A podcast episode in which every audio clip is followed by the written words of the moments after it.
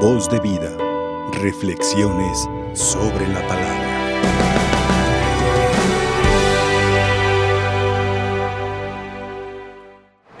Jesús va rumbo a Jerusalén y ya hemos explicado.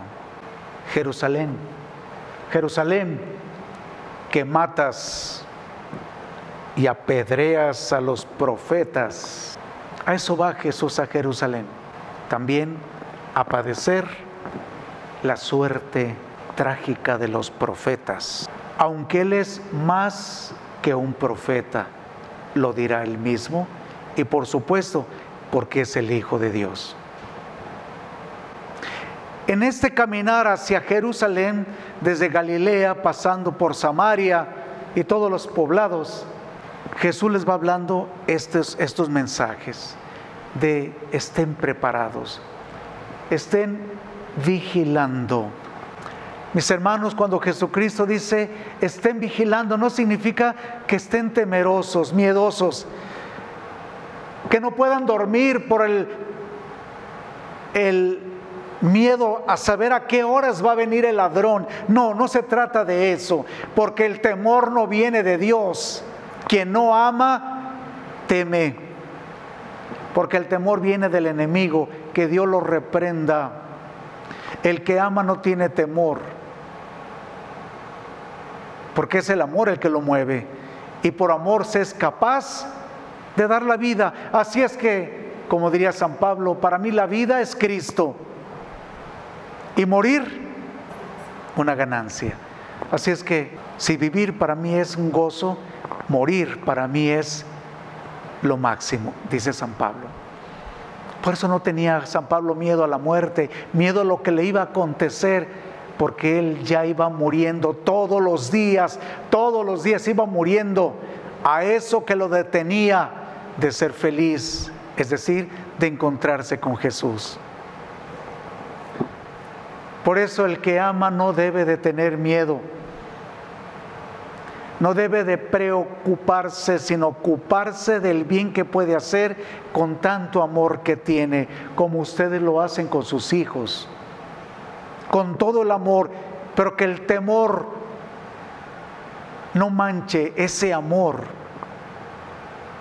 porque todos estamos expuestos al sufrimiento, al dolor, a la enfermedad, incluso al deceso, a la muerte. Si esto nos va a dar más fuerza, fuerza que el amor, entonces estamos confundiéndonos. Estamos dejando la seguridad de Jesús, de Dios, por las penurias, tristezas y limitaciones del hombre, que ya sabemos que las tenemos.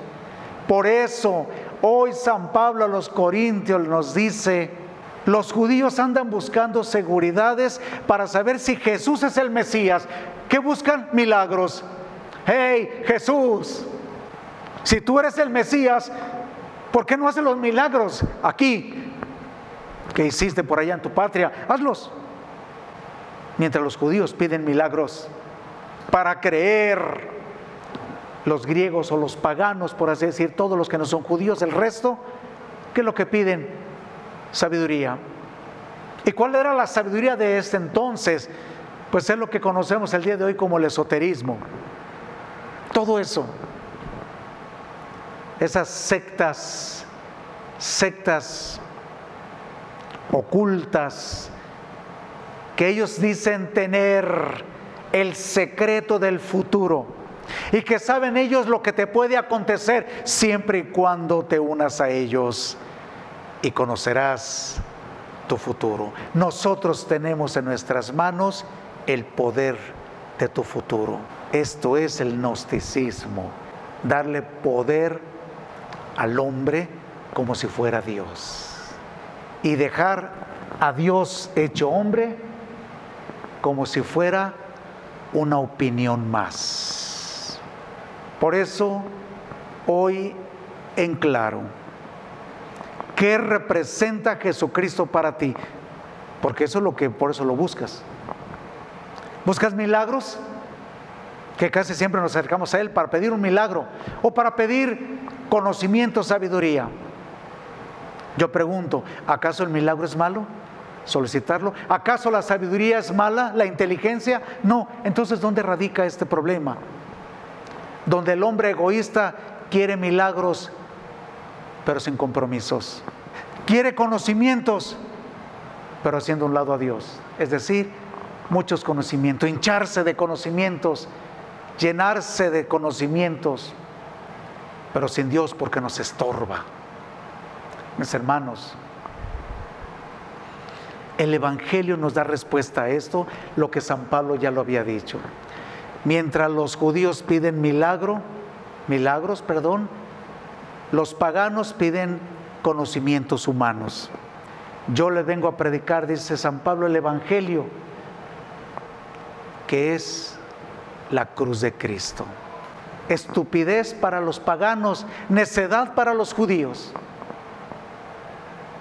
Y para el cristiano, Cristo crucificado es el poder de Dios en nosotros, lo dice. Es la fuerza de Dios en nosotros.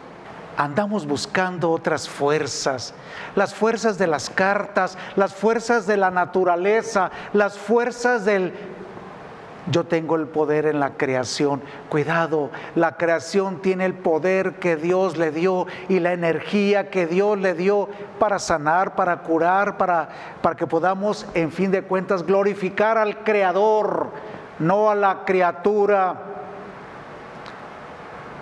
Esta energía que se habla, toda esta fuerza, es una criatura que está a tu servicio y tú la estás divinizando y crees que por tener tantos conocimientos de yoga, de reiki, de tarot, de queremos divinizar y darle el poder de Dios a las cosas. Pirámides, triángulos, piedras. ¿Cuántas cosas le estamos dando un poder divino que dice el Señor en la creación? son para servirte, no para que las adores. Nos estamos confundiendo. El cuarzo es para que lo embellezcas, que embellezca tu, tu cuerpo, que lo uses, que lo, lo pongas, pero no para divinizarlo y darle poderes, poderes divinos o poderes de la creación a lo que en sí mismo es una criatura. Hoy que pide el mundo, los judíos pedían milagros, los paganos pedían el gnosticismo, la sabiduría mundana. ¿Tú qué pides? ¿Qué significa Jesús para nuestra vida? ¿Pides el amor? ¿Pides el poder del Espíritu en ti? Qué interesante, dice, dice San Pablo, que nosotros no podemos alcanzar la verdadera, el verdadero sentido y significado del hombre. Porque al fin de cuentas, al final de cuentas, los que piden milagro, los que piden poderes, los que piden riqueza, los que piden abundancia de, de, bienes, los que piden muchos conocimientos, los que piden mucha popularidad, los que piden tantas cosas, quiero decirles, y es lo que dice Jesús en el Evangelio, si estamos hechos de la misma condición todos, todos llevamos un aguijón. El aguijón del sufrimiento, del dolor, de la enfermedad y de la muerte. Ahí es cuando Jesucristo nos dice, nuestra lamparita en que confiábamos tiene término. ¿Y dónde está el aceite? ¿Dónde está el aceite de la fe, de la fortaleza, de la esperanza? ¿Dónde está el aceite del amor, de la caridad, de la entrega generosa, del sufrimiento de cada día, pero por amor, no por enfermedad mental? ¿Dónde está esa, ese aceite para cuando venga el esposo? ¿Dónde está? Ese aceite también es la constancia la responsabilidad, la honestidad, la fidelidad, el amor.